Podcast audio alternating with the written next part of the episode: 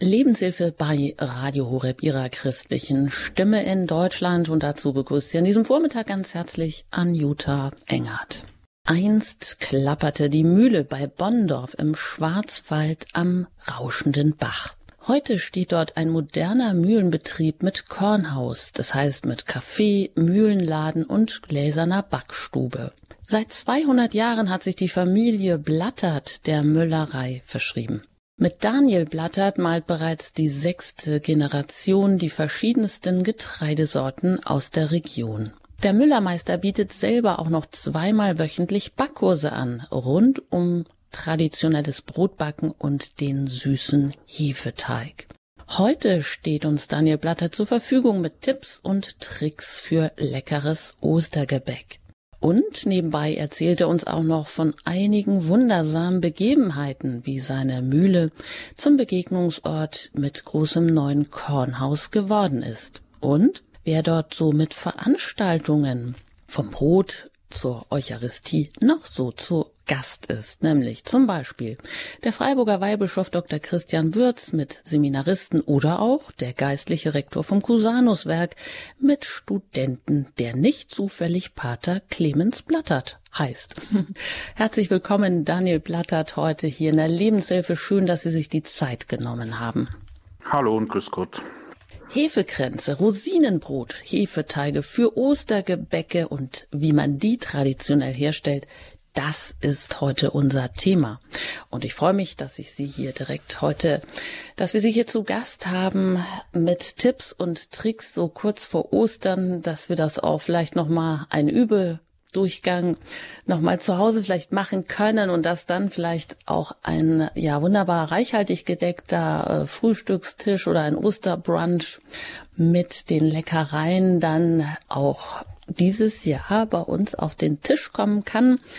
Herr Blattert, heute, wie gesagt, klappert auch die traditionsreiche Blattertmühle in der sechsten Generation als Familientrieb, aber eben nicht mehr am rauschenden Bach, nehme ich mal an. Wie ist das denn für Sie, der Sie den Familienbetrieb übernommen haben? Sind Sie da als Müllermeister vor allem Unternehmer oder ist Müllersein auch noch so eine staubige Angelegenheit? Wenn man das im Jahresverlauf sieht, dann geht die Arbeit des Müllers ja im August während der Getreideernte los. Und das ist sehr wohl eine staubige Angelegenheit.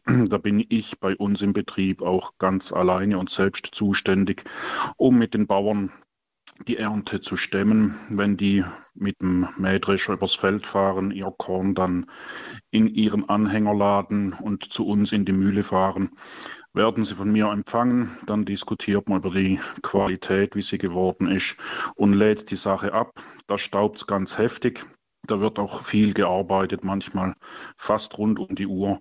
Das ist eine sehr schöne Zeit. Also Staub ist nichts Negatives, sondern das gehört dazu und macht je nach Situation auch Spaß.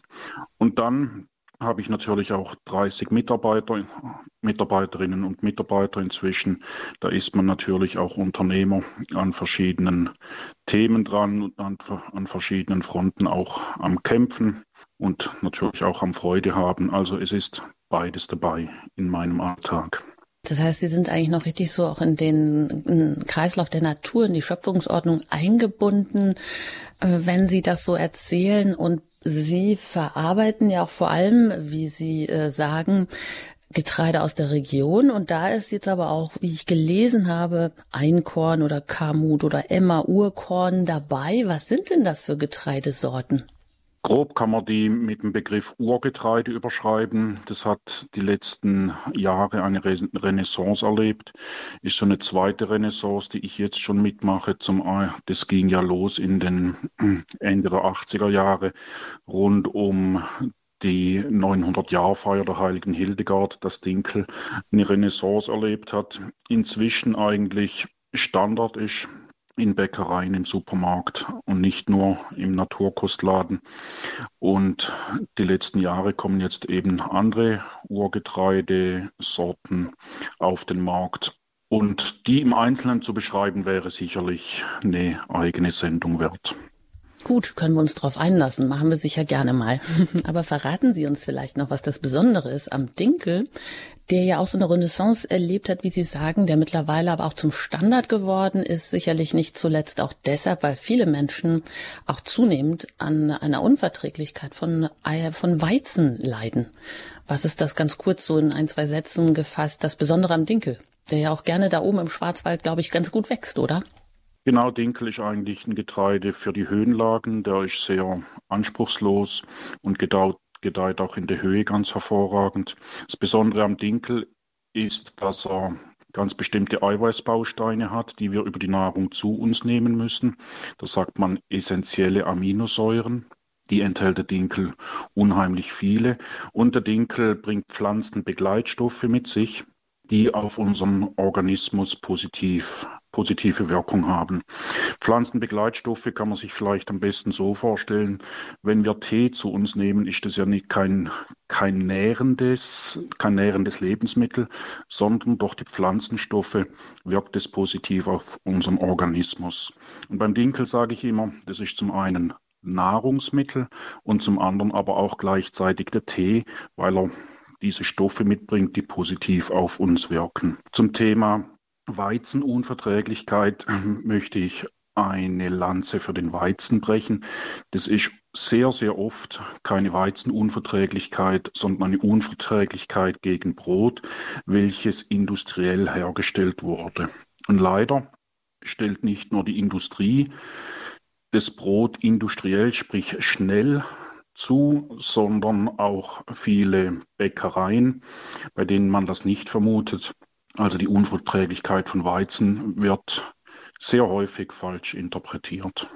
Das ist auch so eine interessante Randbemerkung. Also es geht oft eigentlich um eine Unverträglichkeit gegen ein industriell hergestelltes Brot, das Zusatzstoffe enthält, damit alles schnell, schnell geht. Das ist bei Ihnen ja gar nicht der Fall. Da geht es noch immer um eine traditionelle Backkunst, um eine lange Teigführung. Darüber werden wir dann ja auch gleich beim Hefeteig etwas mehr erfahren. Und um ein Brot, das haben Sie ja, glaube ich, auch schon mal an dieser Stelle gesagt, so wie zu Großmutters alten Zeiten. Da haben Sie mal erzählt, und das ist mir auch so hängen geblieben, dass auch Menschen zu Ihnen kommen, die einfach nach diesem Geschmack dieses Brotes gesucht haben, was noch so richtig gut gerochen und auch geschmeckt hat. Also, ähm, man kann das, man, man merkt das auch, man schmeckt das auch, woher die Rohstoffe kommen und wie sie verarbeitet sind. Das wird auch natürlich dann unser Thema gleich sein. Aber vielleicht haben Sie das heute auch gehört in den Nachrichten im Deutschlandfunk. Da habe ich gehört, dass jedes vierte mittelständische Unternehmen in Deutschland, das sind oft Familienbetriebe, ihren Betrieb aufgeben müssen, weil sie keine geeigneten Nachfolger haben. Herr Blattert, wir haben auch ganz kurz im Vorgespräch darüber gesprochen. Sie werden, das darf ich wohl hier verraten, an dieser Stelle nächstes Jahr 50. Wie sieht das bei Ihnen denn aus? Wie sehen Sie der folgenden Generation ähm, entgegen? Also grundsätzlich mal gelassen. Und 50 ist jetzt zwar schon nicht mehr sehr jugendlich und trotzdem noch einige Zeit weg äh, von der Zeit, wo man an die Rente denkt. Wenn ich ähm, an meine eigene Familie denke, mein Vater ist 82, der ist im Moment mit dem, mit dem Transportfahrzeug unterwegs und liefert Mehl aus. Meine Mutter ist ähm, 70 und steht gerade in der Backstube. Also als Müller ähm, kann man scheinbar relativ lange arbeiten und gesund bleiben. Ich denke, das liegt auch daran, dass man sehr geordneter Alltag haben, einen sehr geordneten Wochenverlauf, wo sich viele Dinge wiederholen. So ähnlich wie auf der Landwirtschaft. Manchmal sage ich, ähm, ein Landwirt oder ein Müller, der führt eigentlich ein klösterliches Leben, weil sich sehr ritualisiert die Arbeitsabläufe wiederholen. Von daher denke ich jetzt noch nicht dran, aufzuhören. Nichtsdestotrotz macht man sich natürlich Gedanken, wenn man selber die sechste Generation ist, ob es vielleicht auch weitergeht. Da bin ich aber so eingestellt, dass meine Kinder das machen sollen, für was sie berufen sind, für was sie einmal berufen sind. Das müssen sie selber rausfinden. Und von daher sehe ich der Sache gelassen entgegen. Ich habe die mal gefragt am Küchentisch, nicht ob sie es machen wollen, sondern ob sie es ausschließen können die Mühle einmal zu führen. Und da haben sie das ganz empört verneint, dass sie das natürlich nicht ausschließen. Von daher ähm, werden wir sehen, was passiert die nächsten Jahre. Ja, und Sie sind ja, glaube ich, auch ganz gut aufgestellt und gehen auch den Bedürfnissen der Zeit nach, machen die Mühle auch zu einem Ort der Begegnung, zu einem Ort, ja, wo vielleicht viele Menschen auch hinkommen, weil sie eigentlich nachverfolgen möchten, woher kommt das, was ich verzehre und wie kann das Nahrungsmittel auch zu einem Heilmittel werden und auch, ja, mit Freude, sage ich mal, genossen werden, auch als eine Gabe der Schöpfung, eine Gabe der Natur und wenn Sie sagen, als Landwirt oder Müller, da führt man ein klösterliches Leben, dann wissen Sie sicher, wovon Sie sprechen, weil, ja, ich habe das schon angesprochen, Ihr Bruder ja der geistliche Rektor im Cusanuswerk ist, also Pater Clemens Blattert, der auch bei Ihnen ja mit Kursen vorbeikommt, dazu gleich auch ähm, mehr. Und Sie haben ja auch das ähm, Sie haben ja auch umgebaut oder ein Kornhaus angebaut und ähm, ja, da gab es auch ein paar Wunder oder wundersame Begebenheiten, die da passiert sind. Wie ist das gekommen, Herr Blattert? Da muss ich ein bisschen weit ausholen. Es war 2012, da hatte ich ein bisschen eine Krise und hatte für mich innerlich so eine Perspektivelosigkeit beruflich. Bin dann damals in dieser Krise in geistliche Exerzitien gegangen zu Pater Bub. Exerzitien nach Eriksen waren das damals und hatte dort so den Zuspruch bekommen, man hört nichts auf, was gut läuft oder ähm, wo man nicht dazu gezwungen ist, weil wirtschaftlich ist eigentlich immer gut gegangen. Das war nicht der Grund meines Grübelns. Und nach der Zeit ging es so peu à peu bergauf, aber das große Wunder blieb erstmal aus. Und nach fünf Jahren ist ähm, quasi das erste Wunder passiert, nämlich dass die Erweiterungsmöglichkeit und die Perspektive in direkter Nachbarschaft quasi über der Dorfstraße frei geworden ist, nämlich ein großes Zimmereianwesen welches unser Nachbar zu fairen Bedingungen an uns verkauft hat. Und ohne dass im ersten Moment die ganz großen Ideen da waren, was man daraus macht, war bei mir, obwohl ich eigentlich eher immer so ein Grübler war, von Anfang an die Haltung da, das ist ein Geschenk, dass das passiert. Jetzt schauen wir mal, was wir daraus machen. Dann irgendwann ist der Groschen gefallen. Es war klar, dass man daraus ein Logistikgebäude, ein schöner großer Verkaufsraum, eine gläserne Backstube und wie Sie schon gesagt haben, einen Ort der Begegnung machen möchten. Und nach der Idee ging es dann wieder relativ lange, sehr zäh vorwärts. Und irgendwann hat, hatte ich schon die Hoffnung aufgegeben, dass ich mit den richtigen Planern, mit den richtigen Handwerkern zusammenarbeiten kann und war so ein bisschen ratlos, wie es weitergeht.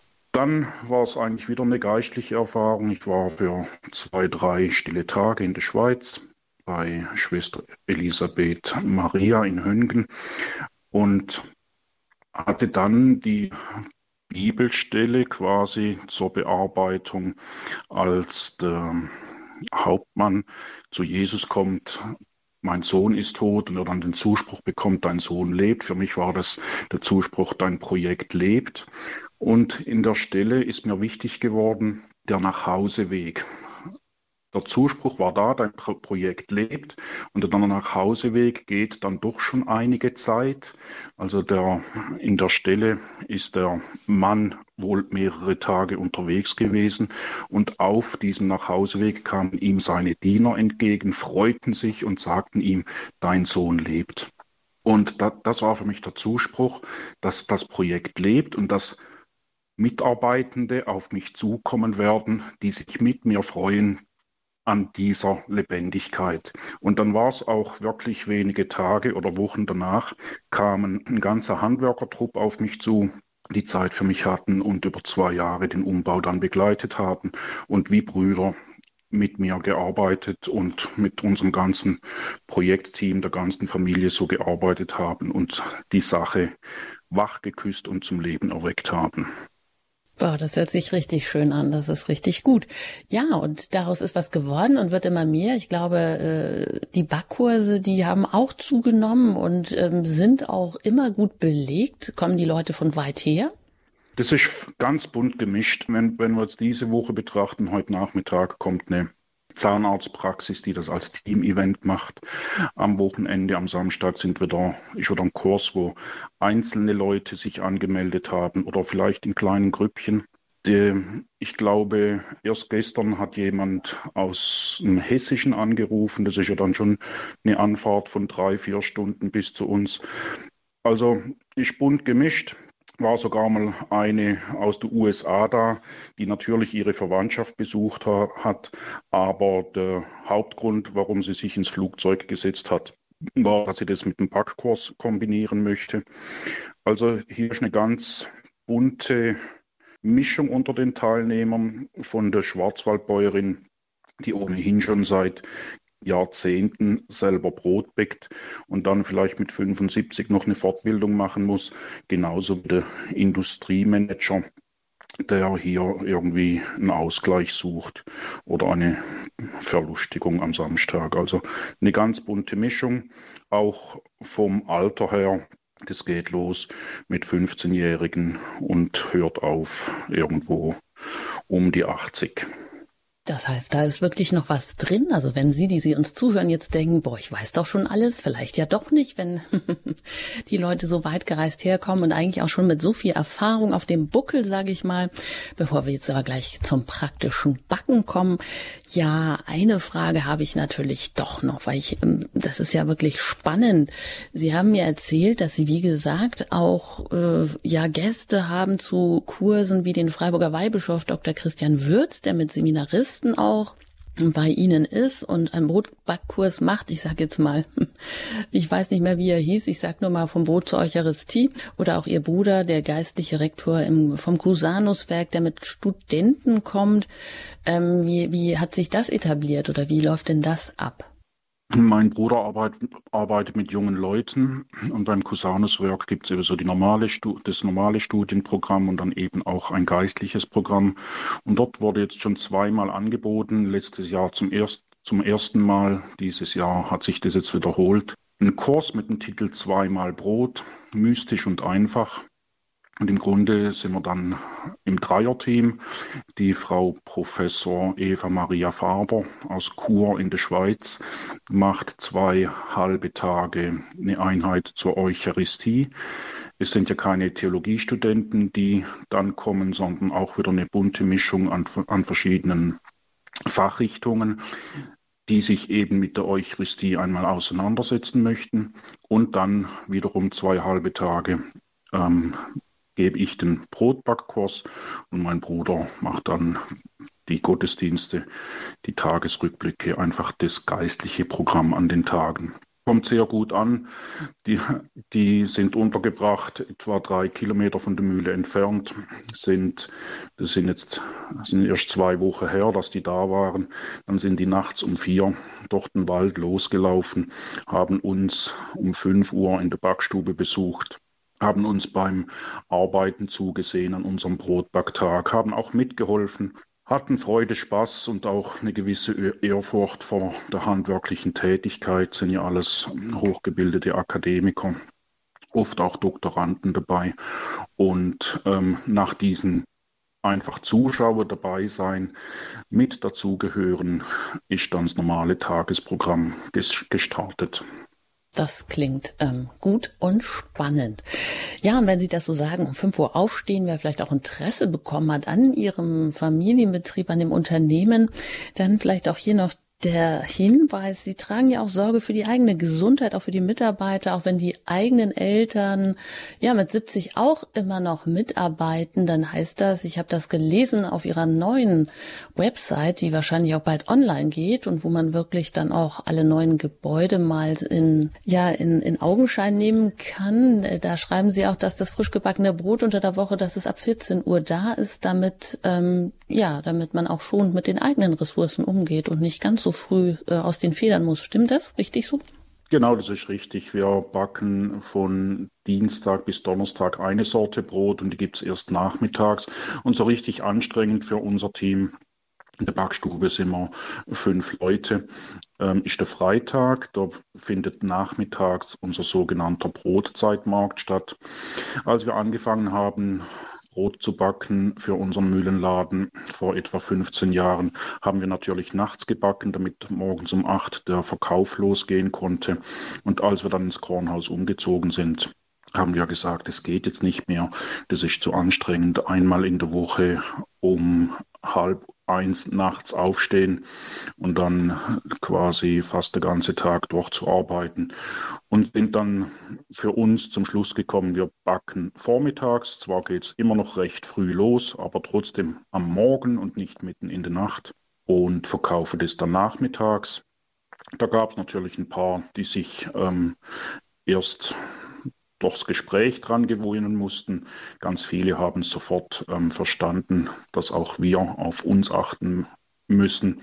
Und unser Slogan war dann glückliche Bäcker backen hervorragendes Brot und sind jetzt sehr froh auch, uns selbst nicht kaputt machen zu müssen, damit unsere Kundschaft vernünftiges Brot bekommt. Wunderbar. Und damit wir jetzt heute auch noch einen vernünftigen Hefezopf bekommen, wenden wir uns jetzt auch gleich dem süßen Hefeteig zu.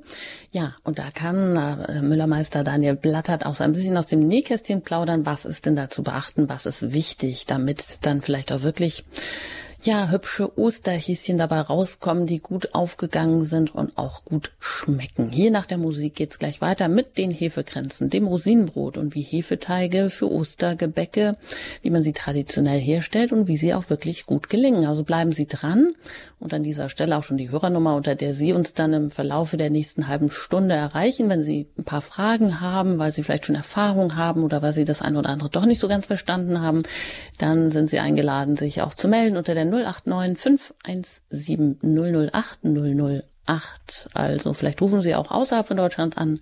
Dann wählen Sie zuerst die 0049 und dann 89517 008 008. Und nach der Musik geht's hier weiter mit den Hefekränzen und wie man einen süßen Hefeteig richtig gut herstellen kann.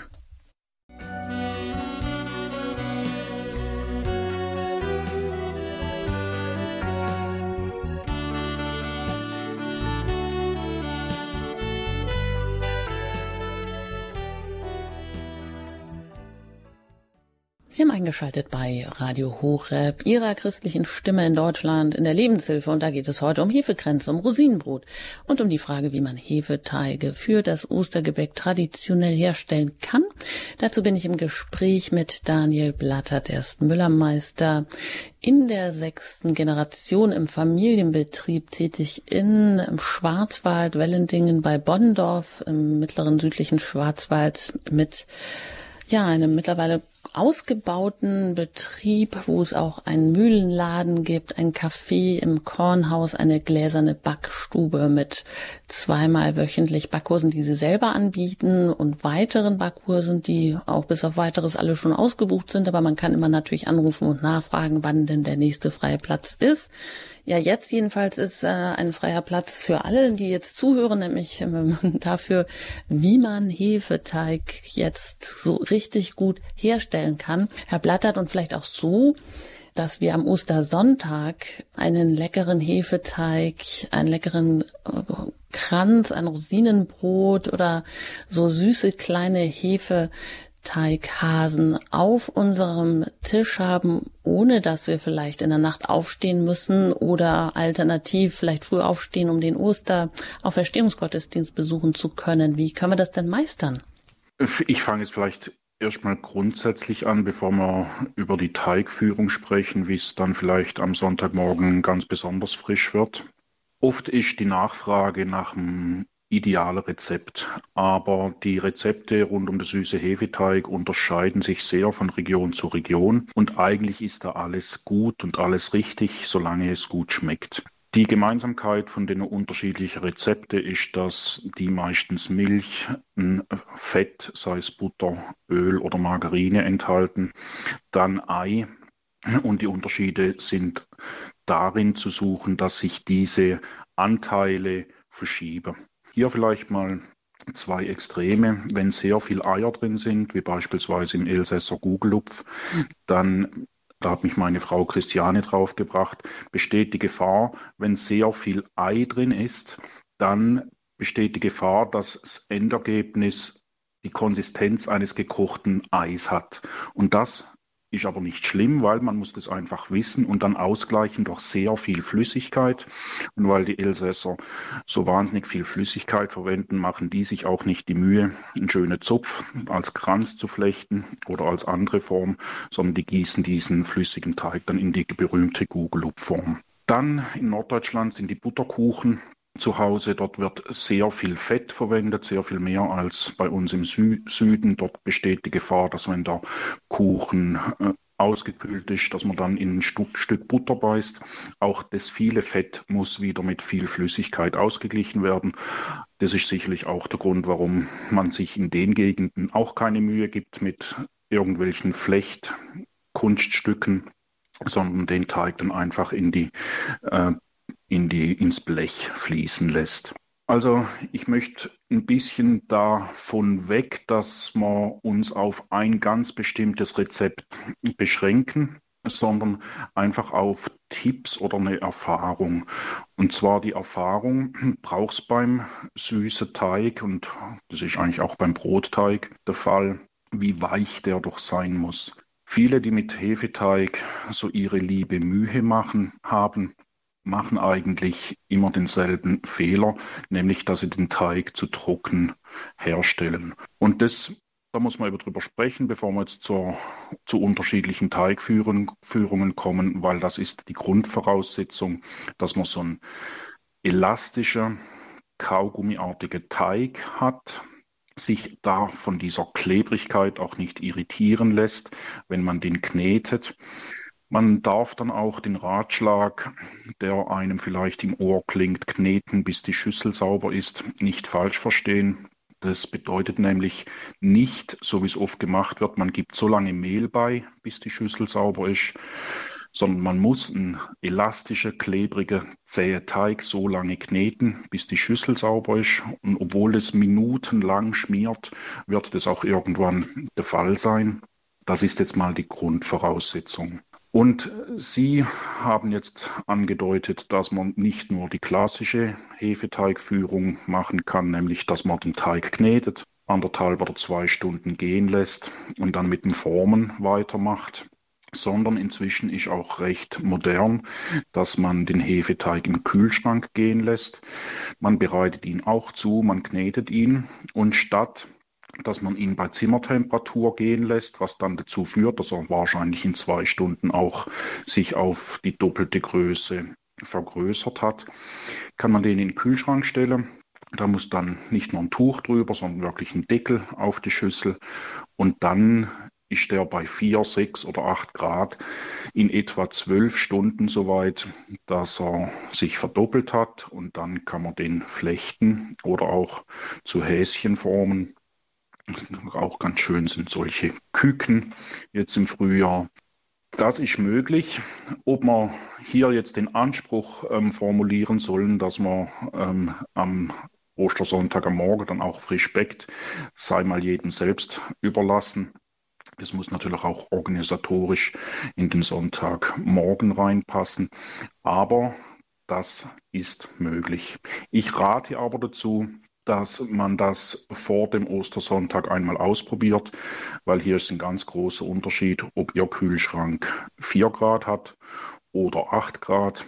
Das sind für die Hefe Welten an ähm, Temperaturunterschied. Von daher sollte das vielleicht einmal ausprobiert werden, ob man dann mit diesen zwölf Stunden hinkommt oder wenn es nach zwölf Stunden noch nicht aufgegangen ist, das dann eventuell auf 16 Stunden ausdehnt. Das ist schon mal wichtig, ein wichtiger Hinweis, dass man das auch wirklich vorher mal im Probelauf macht, weil jeder hat so ein bisschen andere Bedingungen. Okay, jetzt habe ich also richtig verstanden. Es gibt ganz unterschiedliche ähm, Rezepturen und Sie haben das sehr schön erklärt, warum das mal mit mehr Fett, mit mehr Eis, wie das dann in den entsprechenden Regionen ausgeglichen wird. Ähm, jetzt vielleicht nochmal, dann kommen wir gleich vielleicht mal so zu einem Grundrezept, was Sie empfehlen, äh, was hier auch, was Sie auch auf der Website dann hinterlegen, was Sie auch dann dort bekommen können.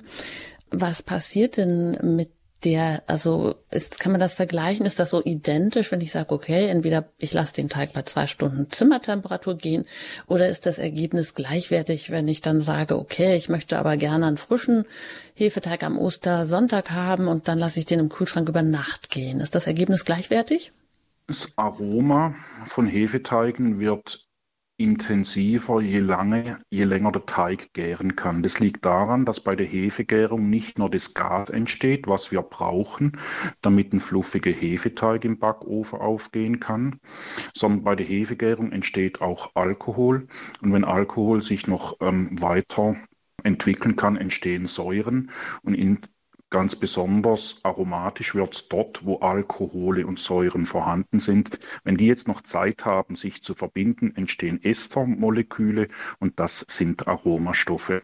Von daher ist eine lange Teigführung fürs Aroma immer sehr gut. Wir kennen aus Italien ja auch, ich sage es mal etwas ähm, einfach, diese italienischen Gugelupfs, also die Panettone und zu Ostern auch diese, diese Ostertaube die Italiener machen die süßen Hefeteige mit Teigführungen von 24 bis 48 Stunden. Also dort ist traditionell, dass die süßen Hefeteige eine sehr, sehr lange Fermentation hinter sich haben und dann bestimmte Aromen ausbilden. Das ist jetzt wieder nicht erstrebenswert, dass wir uns jetzt irgendwie alle ranmachen, eine 48-Stunden-Führung auszuprobieren aber einfach als Beispiel, wie gut es doch funktioniert und wie üblich das in manchen Regionen ist. Also längere Teigführung gibt besseres Aroma. Okay. Und Sie haben ja jetzt aber auch schon gesagt, na ja, das muss man jetzt, kann man auch nicht jedem zumuten, dass er sich noch am Sonntagmorgen hinstellt und den Hefeteig dann erst formt. Was schlagen Sie denn vor, wenn ich das jetzt am Samstag schon mache? Kann ich das gut aufbewahren oder wie bewahre ich es auf, dass ich mein Ostergebäck vielleicht auch noch am Sonntag frisch habe oder muss ich das einfrieren oder darf man das überhaupt einfrieren? Die viel wichtigere Frage, wie, wie bewahre ich das auf, ist, wie wie mache ich den Teig? Wenn ich den Teig von Anfang an zu trocken mache, dann habe ich am Samstag schon einen trockenen Zopf und am Sonntagvormittag ohnehin.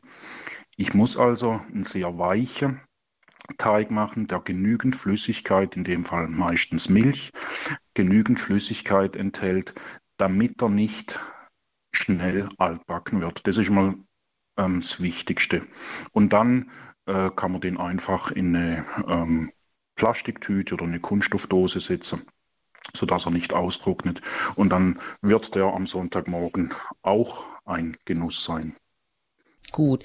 Ja, dann kommen wir doch einfach mal zum Teig. Mm, das heißt, Sie müssen natürlich sagen, was jetzt hier so der wichtige und entscheidende Schritt ist vorab, aber hier noch einmal kurz, wenn Sie eine Frage haben. Die Hörnummer ist für Sie jetzt freigeschaltet und das ist die 089517008008. Ich wiederhole nochmal die Hörernummer, unter der Sie Daniel Blattert direkt erreichen. Er ist Müllermeister in eigenen, im eigenen Familienbetrieb in äh, Wellending, Bonndorf im Schwarzwald und er verrät uns jetzt, wie ein Hefeteig an für Ostergebäck gut gelingt und Sie erreichen uns unter der 0049, wenn Sie außerhalb von Deutschland anrufen und dann wählen Sie die 89517008008.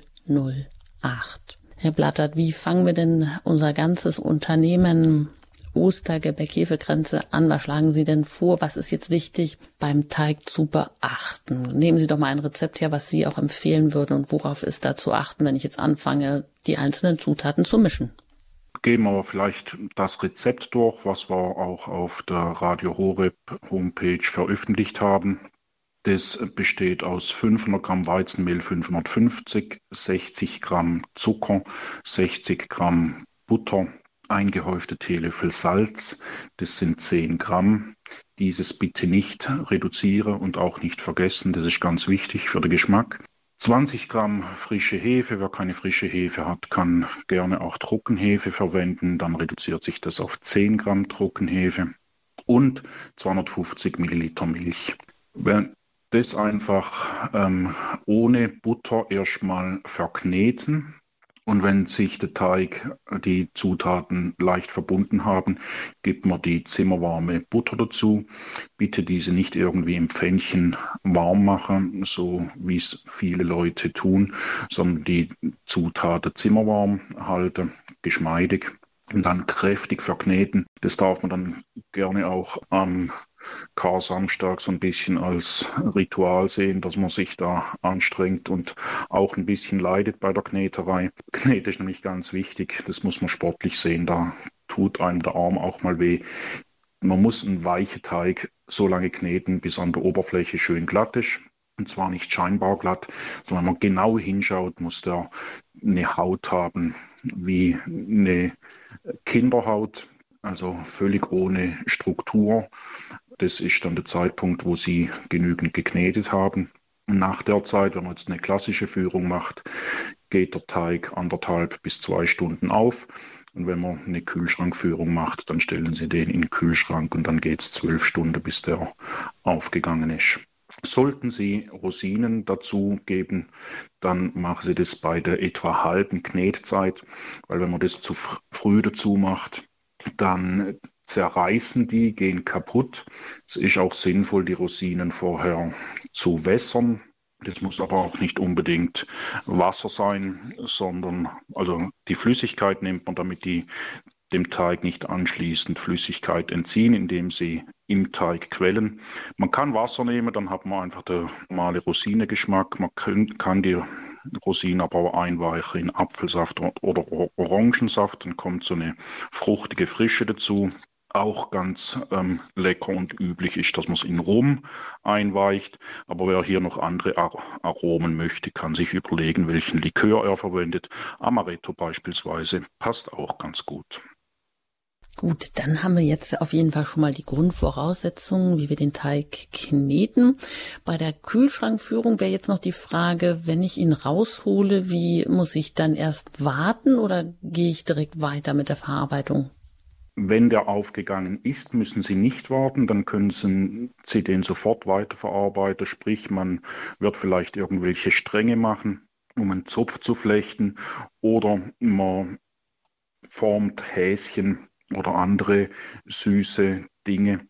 Und nach der Formgebung muss dann der Zopf oder das süße Stück nochmal 30 bis 40 Minuten auf dem Blech aufgehen und wird danach bei 180 Grad im Backofen gebacken.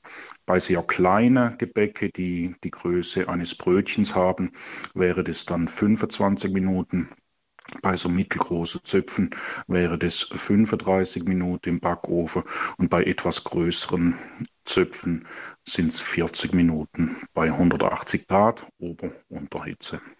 Ja, was ist denn noch zu beachten? Wie kriege ich denn diese wunderschönen Häschen oder äh, Figuren, die Sie jetzt hier auch bei ähm, auf dem Rezeptvorschlag ähm, hinterlegt haben, auf der Website von, auf der Homepage bei Ihnen oder auch ähm, bei Radio Horeb vor allem?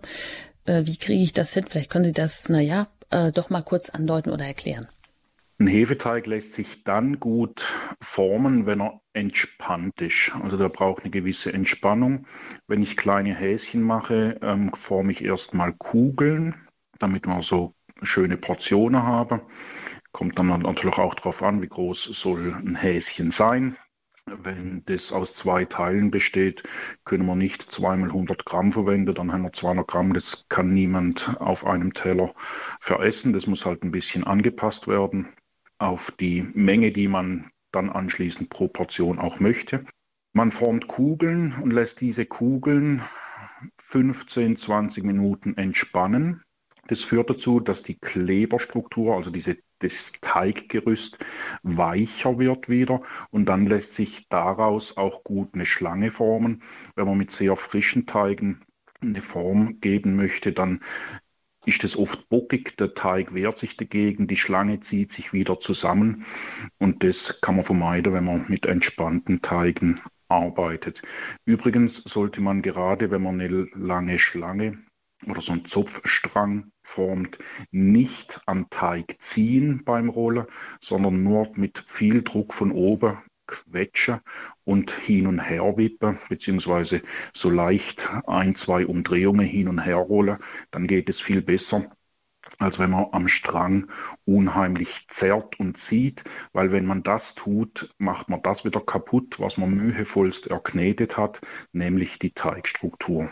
Und mit Druck dehnt sich die Teigstruktur ohne zu reißen. Okay, das wären jetzt wirklich mal so Insider-Tipps. Also wahrscheinlich neigt man dann doch eher dazu, erstmal vielleicht am Teig zu ziehen, damit die gewünschte Form hergestellt wird. Aber Sie sagen, damit macht man die Teigstruktur wieder kaputt. Also das nicht tun. Ja, gut.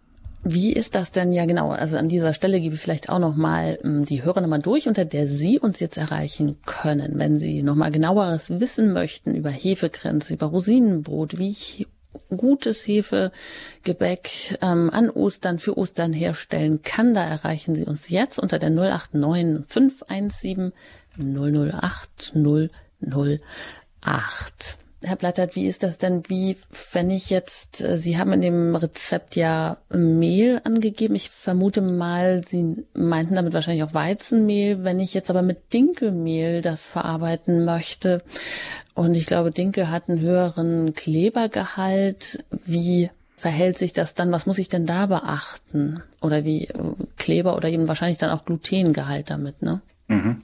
Dinkelteige sollten noch weicher geführt werden wie Weizenteige, weil durch das, den hohen Eiweißanteil von Dinkel quillt der Dinkelteig nach dem Kneten noch sehr nach. Und Dinkel hat zum einen viel Kleber, das bindet viel Wasser, zum anderen hat aber auch einen weiche Kleber. Das macht es dann ein bisschen schwierig beim Formen. Also wenn man so eine so eine so hübsche ähm, Tierchen formen möchte, gerade mit Kindern, tut man sich mit Dinkel ungleich schwerer wie mit Weizen. Aber das funktioniert natürlich auch. Man muss eben dann nur wissen, dass das so typisch Dinkel ist, dass der Teig, die Teigstruktur insgesamt ein bisschen weicher ist. Beim Dinkel haben wir das Problem, dass da der Kompromiss von der Teigkonsistenz oft auch zu trocken ähm, gewählt wird und der dann schneller altbacken wird. Aber das, wenn man das mal ähm, so ein bisschen raus hat und die richtige, das richtige Teiggefühl entwickelt hat, dann gibt es auch ganz wunderbare und leckere Zöpfe. Nochmal zum Verhältnis Weizen und Dinkel. Keine Angst vor dem Weizen. Weizen ist ein wunderbares Getreide. Ich sage immer, Weizen ist gut und Dinkel ist besser. Von daher stehen die einander nicht in Konkurrenz.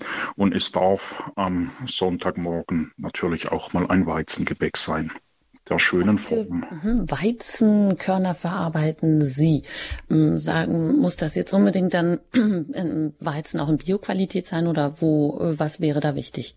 Also unsere Landwirte hier im, am Rande des Hochschwarzwald, wir sind ja so eine äh, ganz spezielle Lage zwischen Hochschwarzwald, der Bar rund um Donaueschingen und der Schweizer Grenze, ist so ein Hochplateau. Das sind die Ortschaften Bondorf, Stühlingen und ähm, Wutach. Hier ist die Landwirtschaft geprägt von Viehzucht, also die allermeisten Bauern haben Milchvieh und die bewirtschaften ihre Äcker erstmal für die Futtermittel, die sie fürs Vieh brauchen, also Luzerne und was sie alles anbauen. Und wenn sie eben Ackerfläche übrig haben, machen sie auch Marktgetreide. Und das allerdings im allergrößten, also bei unseren Getreidelieferanten alle konventionell. Konventionell hört sich vielleicht, wenn man biofänisch ein bisschen böse an, ist aber überhaupt nicht, weil da gibt es ja viele Schattierungen. Unsere Bauern arbeiten durch diese Viehwirtschaft mit einer drei- oder vier Felderwirtschaft, machen Luzerne. Und wenn die Luzerne nach vier, fünf Jahren umgebrochen wird, hat man sehr regener regenerierter Boden. Dann wird meistens Weizen oder Dinkel gesät. Und dann ist in einem regenerierten Boden so viel ähm, Stickstoff eingelagert, dass man gar nicht so viel düngen muss wie in anderen Gegend, Gegenden, wo mit der Felderwirtschaft nicht gearbeitet wird. Und durch die Höhelage haben wir immer einen frischen Wind, was den Pilzdruck niedrig hält und deshalb brauchen wir auch nicht so viel Spritzmittel. Also einer meiner Landwirte spricht von hybrider Landwirtschaft. Er macht das Gute vom konventionellen Landbau und das Gute vom ökologischen Landbau in einem und das ist, denke ich, das, was ich als den gesunden Menschenverstand bezeichne und dann eine vernünftige, ein vernünftiges Getreide gibt. Also die Gegebenheiten vor Ort auch schon nutzen und mit einbringen, in dem Fall die Höhenlage im Schwarzwald oben bei Ihnen. Ja, und jetzt sehe ich, jetzt haben uns auch schon hier einige angerufen. Es gibt also Nachfrage und da möchte ich gleich mal auch reingehen und bin als erstes verbunden mit Frau Emmerich aus München. Schön, dass Sie hier anrufen. Herzlich willkommen in der Sendung. Grüß Gott zusammen. Herr Blatter, ich habe jetzt eine ganz kleine doofe Frage und zwar ist es äh, muss man wirklich den Hefeteig mit der Hand kneten, kann man das nicht mit dem Rührgerät, mit dem Rührhaken? Nee, das müssen Sie nicht machen. Also Sie können natürlich mit der Küchenmaschine arbeiten. Ah ja. Mhm. Sie, so, Sie sollten aber beobachten, ob es wirklich einen glatten Teig gibt, weil bei der Küchenmaschine kann das Problem auftreten, dass sich der Hefeteig um den Knethake wickelt und dann nur Karussell fährt. So. Und das und also nur, dass die Küchenmaschine läuft und Krach macht, ist noch kein Indiz dafür, dass der Teig auch wirklich gut geknetet wird. Von mhm. daher müssen, müssen Sie das ein bisschen beobachten. Okay, und dann habe ich jetzt eigentlich nur zum Gluten eine Frage. Also haben alle Getreidesorten oder welche Getreidesorten haben das Gluten nicht? Also alle Getreidesorten, mit denen Sie einen Hefezopf machen können, enthalten Gluten. Das ist so. sogar sehr, sehr wichtig, so. weil das Gluten dieses Klebergerüst, dieses Teiggerüst bildet. Also ich habe mir jetzt ein Mehl gekauft und da heißt da kann man auch Kuchen backen. Also ich weiß, weil irgendwie habe ich jetzt das Gefühl, ich habe eine Glutenunverträglichkeit, weil man manchmal das Brot einfach nicht so kriege ich so Blähungen und und jetzt habe ich gedacht, ich, ich mache mal diesen Hefeteig mit so einem glutenfreien Mehl. Und also das wird nichts werden, meinen Sie? Das, das wird nicht gelingen, das funktioniert nicht. Also mit glutenfreiem Mehle können Sie schon brotartige Dinge tun mit diesen Rezepten, aber einen Hefezopf ähm, kriegen Sie mit einem glutenfreien Mehl nicht gebacken. Nicht hin. Und, und dann wollte ich auch noch fragen, haben eigentlich Bäckereien auch glutenfreies Brot zu kauf, verkaufen oder gibt es das nicht in Bäckereien? Das ist eher ein Thema von den Supermärkten. Also in München wird es auch Edeka, Rewe und so weiter geben. Da gibt es glutenfreie Sortimente. Aber bei Bäcker nicht. Nee, weil der Bäcker ist eher ein Spezialist für viel Gluten, so wie es der Müller auch ist. Mhm. Ah, ja. ähm, das ist auch grundsätzlich mal nichts ähm, Schlechtes, nur wenn man halt Zöliakie hat. Was Sie jetzt mal beobachten könnten bei Ihnen, ist, ob es wirklich eine Glutenunverträglichkeit ist oder, oder ob es nicht einfach das ist, was wir am Anfang angesprochen haben, nämlich eine Unverträglichkeit gegenüber schnell hergestelltes Brot. Aber in München gibt es ganz tolle Bäckereien, die ähm, Brot herstellen mit langsamer Teigführung. Beobachten Sie das mal ein bisschen. Aber eigentlich der Pfister, der hat ja Bioware, gell? Der, mhm. Und eigentlich, ich kaufe nur von dem Brot und da, ich kriege jetzt oft so Blähungen und jetzt habe ich mir so eine glutenfreie Packung und habe selber Brot gekauft und da habe ich jetzt das Gefühl, dass das weniger ist dann scheint es schon ein Hinweis darauf zu sein. Aber dann ähm, müssen Sie leider auch auf den Osterzupf verzichten. Hm, oder vielleicht einfach mal auch nachfragen bei der Pfisterbäckerei, ob äh, wie lang denn die Teigführung ist oder was genau mach, gemacht wird. Vielleicht auch nochmal ein Hinweis. Ja, dennoch alles Gute Ihnen und äh, vielleicht äh, kommen Sie der Sache noch ein bisschen auf die Spur, ob es das Gluten ist, was Sie nicht so gut vertragen oder ob es vielleicht auch eben an der Teigführung oder auch an dem Ausgangsgetreide ähm, liegt, was Sie benutzen. Alles Gute nach München. Weiter geht's nach Wittichenau und da bin ich mit Frau Klimak verbunden. Ja, hallo. Willkommen. Hallo. Ja, eigentlich sind schon viele Fragen, die ich hatte zum Thema Backen und Hefeteig für mich beantwortet äh, gewesen. Sie haben das wirklich super erklärt, Herr Blattern. Trotzdem habe ich noch mal die Frage zur, äh, zum Gehen lassen des Teiges. Also ich habe das noch nie gemacht im Kühlschrank. Welche Temperatur sollte genau der Kühlschrank haben, wenn Sie sagen, zwölf Stunden genügen? Ich bin kein Freund davon, ohne die Bedingungen genau zu kennen, so ganz exakt zu sagen, was man zu tun hat. Ich würde sagen, Sie probieren es in Ihrem Kühlschrank aus, aus, so wie Sie es immer eingestellt haben. Und zwar das erste Mal jetzt nicht am ähm, Ostersonntag, sondern vielleicht mal dieses Wochenende. und beobachten, nach welcher Zeit sich der, der Teig verdoppelt hat. Also ich gehe jetzt mal davon aus, dass Sie wahrscheinlich irgendwie so 6 Grad im Kühlschrank haben. Da werden 12 bis 14 Stunden die richtige Zeit sein. Aber die Nuancen kennen wir nicht und es müsse sie dann wirklich mal die Erfahrung selbst machen. Aber ähm, mach sie doch auch keine Wissenschaft raus, sondern einfach mal ausprobieren. Das äh, geht wunderbar. Ich selber hatte auch immer ein bisschen Hemmungen, der süße Hefeteig im Kühlschrank zu führen und bin inzwischen großer Fan davon, weil in der neuen Backstube, die wir eingerichtet haben, haben halt einen großen Kühlraum, da habe ich die Möglichkeiten und das funktioniert ganz wunderbar. Also ich mache oft längere Führungen, sogar 20 und 24 Stunden, wenn ich beispielsweise einen Backkurs für den Samstagmorgen vorbereite. Dann knete ich die Teige schon am späten Freitagvormittag. Einfach mal ausprobieren. Hm, und zum Mehl habe ich noch mal eine Frage. Ich verwende eigentlich immer, wenn ich einen Hefekuchen backe oder solche Zöpfe mache, immer das 405er Mehl. Mhm. Äh, gibt es da jetzt noch eine bessere Idee oder, oder gibt es beim Mehl auch Qualitätsunterschiede, die sich praktisch dann auch positiv aus, auf den Geschmack oder auf, die, auf den Teig auswirken? Genau, also es man können drei Mehle verwenden für einen süßen Hefeteig. Zum einen das Weizenmehl 405 oder das Weizenmehl 550 oder dann das Dinkelmehl 630. Die Schweizer übrigens mischen das auch gerne. Weizenmehl 550 zu 70 Prozent und 30 Prozent Dinkelmehl 630. Das ist so die Schweizer Vorgehensweise. Aber diese Zahlen sagen leider nichts über die Backqualität aus. Von daher lässt sich das auch nicht einfach pauschal beantworten. Ein kleberstarkes 405 ist hervorragend, ein kleberstarkes 550 ist hervorragend, aber ob Ihre Mehle kleberstark sind, das äh, kann ich eben von hier aus nicht beurteilen. Wie waren denn bisher Ihre Ergebnisse? Gut, gut. Aber ich habe schon Hefeteig, so einen schnellen Hefeteig gemacht, der dann eben auch den nächsten Tag sehr trocken war. Also frisch hat es wunderbar geschmeckt und dann, ich bewahre das zwar auch gut auf und wir essen das dann auch ein, zwei, drei Tage später noch, aber dann merke ich, ist mancher Hefeteig auch sehr trocken geworden. Mhm. Das ist aber ein Hinweis darauf, dass Sie mehr Flüssigkeit verwenden sollten.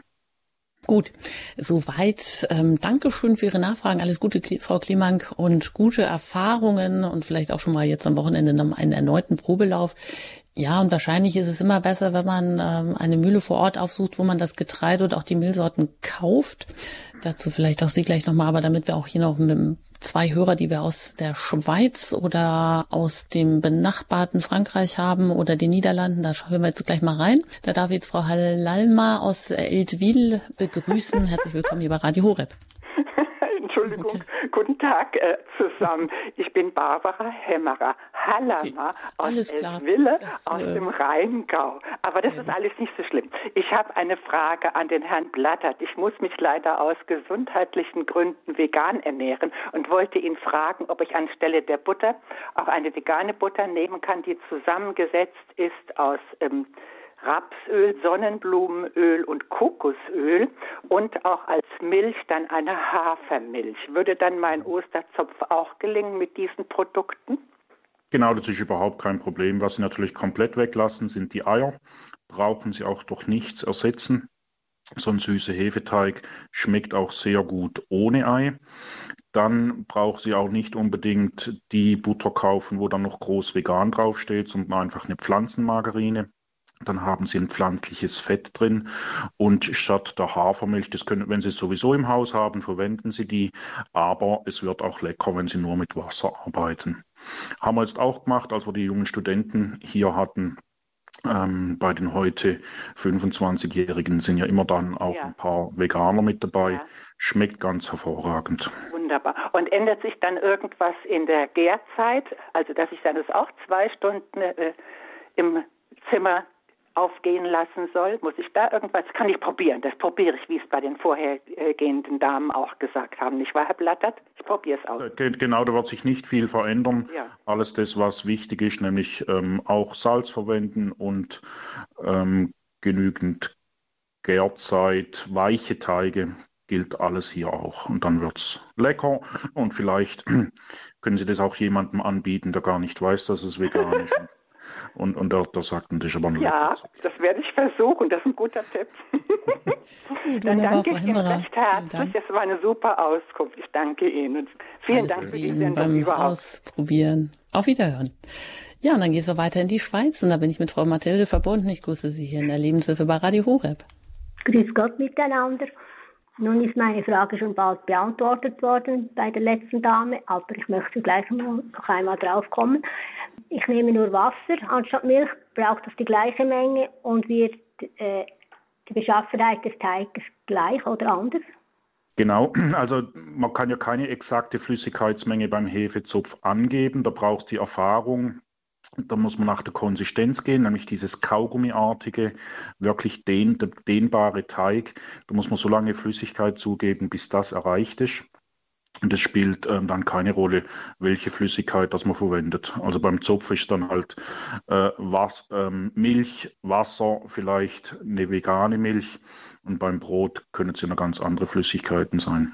Okay. Aber die, die Menge muss einfach hoch genug sein, dass man ein ein elastischer Teig hat. Das ist gut. Danke vielmals. Ja, danke Ihnen und auch alles Gute in die Schweiz. Ja, da kommen wir auch schon zum Ende der Sendung, Herr Blattert. Ähm, was geben Sie uns vielleicht noch so als ultimativen Tipp mit auf den Weg? Wenn wir jetzt vielleicht schon mal dieses Wochenende einen Probelauf starten, ja, damit wir auch so ein bisschen Erfahrung bekommen mit den Zutaten, die wir verwenden, mit den Verhältnissen, die wir vor Ort haben, sei es Zimmertemperatur oder auch die Temperatur im Kühlschrank, eben Erfahrungswerte sammeln, wie Sie sagen. Wichtig ist diese Teigkonsistenz vor allem, wenn wir jetzt Hefegrenze schon mal ausprobieren wollen, damit es an Ostern auch richtig gut wird. Was werden so der ultimative Tipp noch? Wenn ich zwei Dinge nennen darf zum ultimativen Tipp, dann sind es eben diese weichen Teige und genügend Salz. Viel verwenden zu wenig Salz beim süßen Hefeteig. Es darf pro 500 Gramm pro Pfund ein gehäufter Teelöffel sein. Das sind 10 Gramm. Und scheuen Sie sich nicht, das beizugeben. Das ist quasi ein Geheimtipp, der bei uns schon zu vielen ähm, netten und lustigen Geschichten geführt hat. Ich möchte eine erzählen. Drei Damen aus dem Bodenseegebiet, Direktvermarkterinnen, waren bei uns in der Mühle. Alle jenseits der 70, ich damals noch 20 Jahre jünger, bin also aus, aus, der, aus deren Sicht noch ein junger Spund gewesen, Denen habe ich auch gesagt, sie müssen so viel Salz beim süßen Hefeteig verwenden. Die haben mir das Partout nicht abgenommen, haben mir heftigst widersprochen. Ich konnte die nur mit Charme bezirzen, das einmal auszuprobieren. Nach zehn Tagen hat eine dieser dreien angerufen und gesagt, Müller, du hast recht gehabt, ich habe immer so einen tollen Zopf gehabt und jetzt ist er noch viel besser mit so viel Salz. Also Salz ist eines der beiden ultimativen Tipps. Ja, und ich denke, das können wir wirklich doch relativ einfach vielleicht zumindest mit dem Salz hinkriegen. Mit den weichen Teigen bedarf es vielleicht einer gewissen Gewöhnung und da können wir schon mal anfangen. Ich danke Ihnen jedenfalls ganz herzlich, dass Sie sich heute die Zeit genommen haben, um uns Tipps zu geben über für Hefegrenze, für Rosinenbrot, für Hefeteige, die wir für Ostern einfach traditionell herstellen können. Herr Blattert, vielleicht verraten Sie uns noch was bei Ihnen so auf dem Osterfrühstück oder Brunch. Was kommt da so auf den Tisch? Was ist so Ihr, Ihre Lieblingssorte? Also meine Frau hat sich schon einen Wunsch geäußert und zwar habe ich ähm, im ersten Lockdown, da war ja die Hefe so knapp und dann hat man sich ja beschäftigt, wie man wenig Hefe selber heranziehen kann. Und damals habe ich einen Zupf gebacken, glaube ich, aus ähm, zwei Gramm Hefe ursprünglich und habe die Hefe gefüttert und gefüttert vom Karfreitag weg und dann am Sonntag einen frischen Zupf gebacken. Und für den braucht man ein bisschen Zeit. Damals ähm, hatte man so die Zeit. Dieses Jahr muss ich überlegen, wie ich es mache, weil ich vorher noch äh, meinen Bruder besuche. Aber das äh, habe ich mir vorgenommen, dass ich wieder vom Karfreitag weg so ein Hefestück heranziehe, um dann mit einer sehr, sehr langen mit einer sehr, sehr langen Teigführung dem Wunsch meiner Frau und auch meiner Kinder entspreche, diesen Zupf nochmal zu backen, den wir da vor drei Jahren hatten. Ja, das wäre auch nochmal ein Thema, wie man mit wenig, wie man aus wenig dann was machen kann und vielleicht auch ein richtig gutes Ergebnis bekommt. Alles Gute Ihnen jedenfalls ähm, an dieser Stelle schon mal ein herzliches Dankeschön und auch gerne auf Wiederhören, Herr Blattert. Und vor allem der Hinweis hier noch, dass es diesen äh, Zopfteig für Häschen, dass Sie den hinterlegt haben, dass Sie uns das zur Verfügung gestellt haben und dass ähm, alle, die zugehört haben oder die da Interesse haben, ähm, sich das herunterladen können bei Radio Horeb auf der Website. Aber erst einmal alles Gute Ihnen und bis zum nächsten Mal. Danke und schöne Korn Ostertage. Dankeschön, das wünschen wir Ihnen auch. Ja, wenn Sie also bei uns mal vorbeischauen mögen auf der Website hore.org, da finden Sie unter dem Tagesprogramm immer noch weitere Infos über die Mühle, aber eben auch hier noch weitere Informationen oder wo ein Link, wo Sie sich dann auch direkt das Blatt ausdrucken können. Und da finden Sie nämlich auch Bilder über die Häschen und da können Sie auch schon entdecken, wie Sie dann die Kugeln oder die Zöpfe dann formen, damit es auch genauso hübsch und süß dann aussieht und natürlich auch schmeckt. Ich danke Ihnen für Ihre Aufmerksamkeit, fürs Anrufen. Ich danke Ihnen auch immer für Ihre Unterstützung, sei es im Gebet, sei es aber auch durch Spenden. So und nur so durch Ihre Unterstützung können wir auch weiter auf Sendung bleiben. Und äh, ich sage Ihnen ein Dankeschön und wünsche Ihnen noch einen gesegneten Tag. Ihre Anjuta Engert.